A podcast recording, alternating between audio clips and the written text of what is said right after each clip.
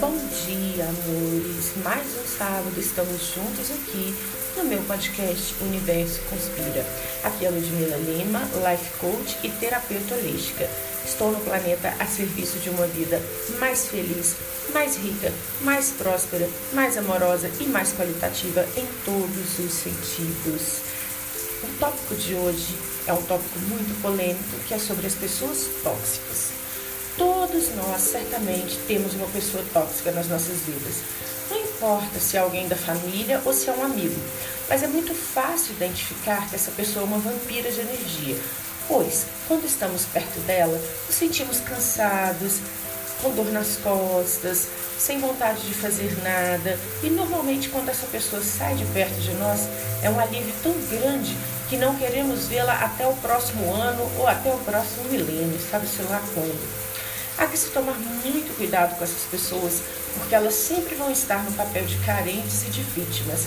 Vocês podem reparar, elas nunca vão ter dinheiro para nada, o governo vai ser sempre um monstro a execrá-las, elas nunca dão nada na vida, elas nunca conseguem levar adiante nenhum dos seus planos, nem financeiro, nem profissional, nem amoroso, nem pessoal. E elas vão estar sempre reclamando e dizendo, literalmente, que precisam sentir a sua energia. Há que se tomar muito cuidado com esse tipo de pessoa, porque é como se fosse um processo de amamentação. A cada vez que elas se aproximam, elas querem estar perto de você o dia todo, usurpando a sua energia, o seu bem-estar e muitas vezes o seu humor também. Pode ser que no final do dia você não queira ver ninguém, nem falar com ninguém e nem fazer nada de produtivo para a sua vida. Pode ser que você queira cair na cama e dormir é semelhante a um processo de amamentação, onde o bebê fica pleno e a mãe sugada. Porém, quando se trata de uma mãe e um filho, é diferente, né? Agora, se tratando de uma pessoa que não tem nenhuma troca com você, porque entre a mãe e o filho existe uma simbiose, um amor infinito, a mãe é a nutriz e o bebê é o fruto, é a vida da vida da mãe. Nesse caso das pessoas tóxicas, você pode ter um marido, um namorado tóxico que está vivendo com você num relacionamento abusivo, que te chama, se você for mulher ou homem, não interessa, de feio, de gordo, de esquisito, que fala que nada do que você faz vai para frente. Pode ter alguém te sugando financeiramente, sempre pedindo dinheiro emprestado para um novo projeto que nunca vai evoluir. E a pessoa sempre vai cair no papel de vítima novamente, te contando uma historinha triste. Ou ela foi assaltada, ou ela foi roubada, ou então estourou a rebimboca da parafuseta de alguma coisa, ou ela perdeu o dinheiro no meio da rua.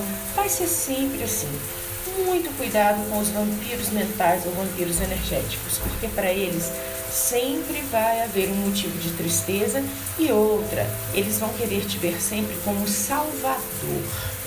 Se você for uma pessoa vaidosa, muito cuidado com essa posição de salvador. Sabe por quê? Literalmente, o Salvador é aquele que, quando uma pessoa apronta, vai lá, limpa as cagadas dela, depois toma as rédeas da própria vida, até que essa pessoa possa fazer as próximas cagadas e te chamar de novo o Salvador, o Messias, para poder limpar as cagadas que ela fez.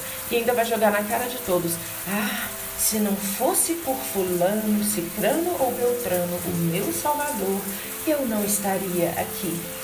E muitas vezes ocorre um processo de retroalimentação sem que nós percebamos. O psicanalista Flávio de Kovács tinha um livro chamado Generosos e Egoístas, que explica muito sobre essa relação, aonde o generoso tem uma espécie de superioridade moral, querendo ajudar o egoísta a prosseguir. O egoísta nunca vai prosseguir e sempre vai pedir mais dinheiro, mais energia, mais de alguma coisa que ele sabe que só ele pode sugar, alimentando o ego do herói, entre aspas, e se satisfazendo na posição de parasita, de vítima, mantendo essa retroalimentação por anos e anos. Isso é muito triste. Há que se tomar muito cuidado e há que se blindar energeticamente dessas pessoas. Não importa se é o seu marido, seu pai, sua mãe, pode ser até um filho, pode ser aquela amiga que some e depois de muito tempo, quando tudo está dando errado para ela, ela volta e te diz assim: Amiga, deixa eu passar o dia na sua casa, eu estou precisando sentir a sua energia. Diga não, tome cuidado com esse tipo de pessoa. Aprenda uma coisa: existem dois papéis no desenvolvimento humano o de vítima, aliás, três: o de vítima, o de herói e o de empoderador. A vítima vai estar sempre repetindo o mesmo mantra, emanando a mesma energia de carência para o universo. E ela nunca vai conseguir nada. Não é porque o universo e as pessoas sejam cruéis com ela. Ela não vai conseguir nada porque ela não emana nada. Quem quer ser alguém emana algo bom e positivo para o universo. E aquilo volta. A vítima não consegue emanar nada, ela só emana energia de carência, ela nunca enxerga a luz no fim do túnel, porque ela está naquele papel de querer aliados, que passe a mão na sua cabecinha, que limpe suas cagadas e diga assim: meu amorzinho, pode cagar quantas vezes você quiser, e você tem o direito de se sentir o mosquito do cocô do cavalo do bandido, porque eu vou estar sempre aqui para limpar as suas cagadas, aconteça o que acontecer. Se você assume o papel de empoderador, é tudo mais difícil, mas é bem diferente, porque você passa a oferecer um desafio mental para a pessoa. No momento que você assume o papel de empoderador, a vítima vem com as suas queixas de sempre. E o que, que você vai fazer? Você vai cortar. Você vai dizer: desculpe, meu bem, mas eu agora estou trabalhando, não posso ouvir você. Ou desculpe, meu bem, vou fazer uma viagem de negócios. Você vai mostrar para a vítima que você tem uma vida para cuidar, que você tem prioridades a seguir e que se ela talvez tivesse essas prioridades, ela não estaria nesse mesmo lugarzinho chorando e reclamando como sempre faz. O empoderador é aquele que mostra para a vítima que dentro dela ela possui ferramentas para cuidar do próprio problema e que quem a ajuda não passa de intermediário nessa situação, pois para que ela se reerga sozinha é preciso que ela queira. Isso é muito comum também no universo terapêutico. Sempre existem aqueles pacientes que um psicólogo, um psicanalista, um psiquiatra ou até mesmo um terapeuta holístico e um coach fica com peninha que quer atender de graça. Não façam isso, profissionais da área terapêutica. Por quê? No momento que você atende de graça, a pessoa não te valoriza, não se valoriza e não se compromete. E ainda fala para todos os amigos: ah, Vou enrolar esse trouxa, é de graça mesmo. Para ele esse dinheiro não faz falta, para mim faz. Eu gasto com um monte de besteiras e continuo indo lá fazendo o ouvido dele de pinico, tirando o lixo do meu barquinho que está à deriva e jogando no barquinho dele, para que o barquinho dele se afunde igual um Titanic, que naufrague profundamente, e o meu barquinho vai seguir levinho à deriva, se enchendo de lixos e eu despejando esses lixos no mar ou no barquinho do meu terapeuta. Muito cuidado, terapeutas. E muito cuidado, pessoas. Esses seres que só querem despejar o próprio lixo no seu ouvido, te fazendo de privada ou de pinico, eles não vão evoluir nunca. Então, se você assume o papel de empoderador, você vai estar ajudando muito mais essas pessoas. Não queira ter pena delas. Diga sempre: agora tem uma reunião, não posso. Agora tem um atendimento, não posso. E se a pessoa insistir, você diga: o valor da minha consulta é X. Você quer agendar? Eu trabalho com pagamento prévio. Assim a pessoa vai entender que você não está colocando seus ouvidos ao aluguel e que se ela realmente quiser se comprometer a ter uma mudança, ela ter que se comprometer consigo mesma, ela vai ter que pagar por um tratamento, porque quando você paga por algo para crescer, você se empodera. Muito cuidado e muita atenção com isso.